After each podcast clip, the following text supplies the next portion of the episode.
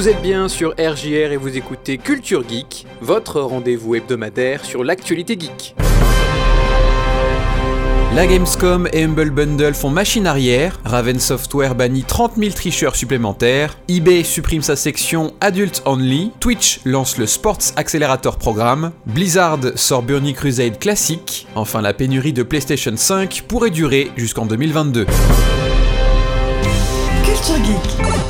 Valentin sur RJR. On en avait parlé ici, la Gamescom de 2021 voulait être une édition hybride, 50% physique et 50% en ligne. Le salon allemand de jeux vidéo prenait le pari que la situation sanitaire serait suffisamment améliorée d'ici là pour permettre à une partie du public d'être présent physiquement. Finalement, les organisateurs revoient leur plan, l'événement se déroulera une fois de plus 100% en ligne. La raison principale, de nombreuses entreprises internationales de premier plan n'ont pas répondu à l'appel, toujours à cause du coronavirus. Même si la vaccination avance en Allemagne et dans ses pays frontaliers, on est encore loin d'avoir résolu le problème. La Gamescom 2021 aura lieu du 25 au 27 août prochain.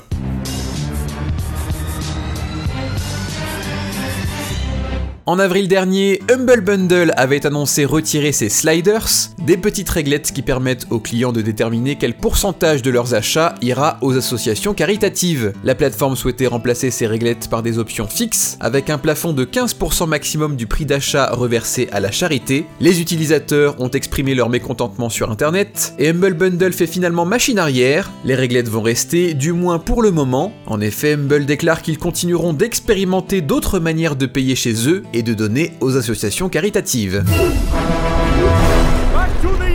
Les développeurs de Call of Duty Warzone Raven Software ont récemment annoncé avoir banni 30 000 comptes. Si l'on en croit le studio, le nombre total de comptes bannis vient de dépasser le demi-million. Warzone a des problèmes avec les tricheurs depuis sa sortie. Activision et Raven Software travaillent d'arrache-pied pour expulser les hackers de leur Battle Royale. Déjà en février dernier, une vague de 60 000 comptes ont été bannis. Le total atteignait alors les 300 000. Le studio avait annoncé des vagues de bannissement plus régulières et il tient parole. Dans une interview du VGC, le directeur créatif de Raven Software, Amos Hodge, avait exprimé sa frustration contre les tricheurs. Nous avons mis tout notre cœur dans ce contenu, a expliqué Hodge. Nous avons 100 millions de joueurs, le jeu est sorti depuis un an, Warzone fait partie du meilleur travail que nous avons jamais fait, et que des tricheurs viennent ruiner le jeu nous dérange plus que quiconque.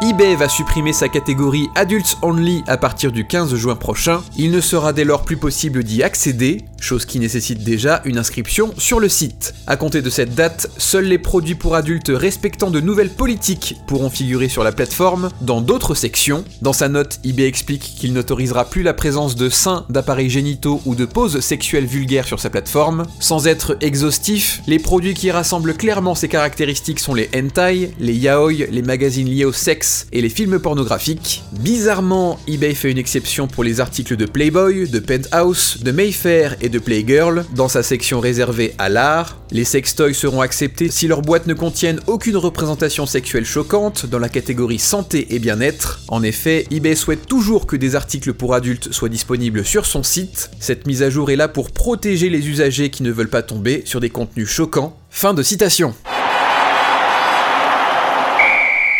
En juillet dernier, Twitch avait lancé sa catégorie dédiée au sport, la plateforme souhaitant agrandir son horizon au-delà du jeu vidéo. Des partenariats ont été signés avec des clubs de football, avec la NBC pour parler des prochains Jeux olympiques, ou encore un contrat à 10 milliards de dollars pour diffuser certains matchs de la NFL sur Amazon Prime. En juillet 2020, la catégorie sport de Twitch a cumulé 1 million d'heures, un chiffre passé à 10 millions en avril dernier. Malgré cette croissance, le sport est loin de faire partie des plus grosses catégories de Twitch. La dixième place est détenue par Apex Legends avec 46 millions d'heures. C'est pourquoi Twitch décide de muscler son offre et lance le Sports Accelerator Programme, un programme destiné à récompenser les streamers spécialisés dans le sport. Qu'il s'agisse de podcasts, de talk shows ou de react, les chaînes affiliées qui diffusent 20 heures de contenu par mois dans la catégorie sport pourront gagner de l'argent.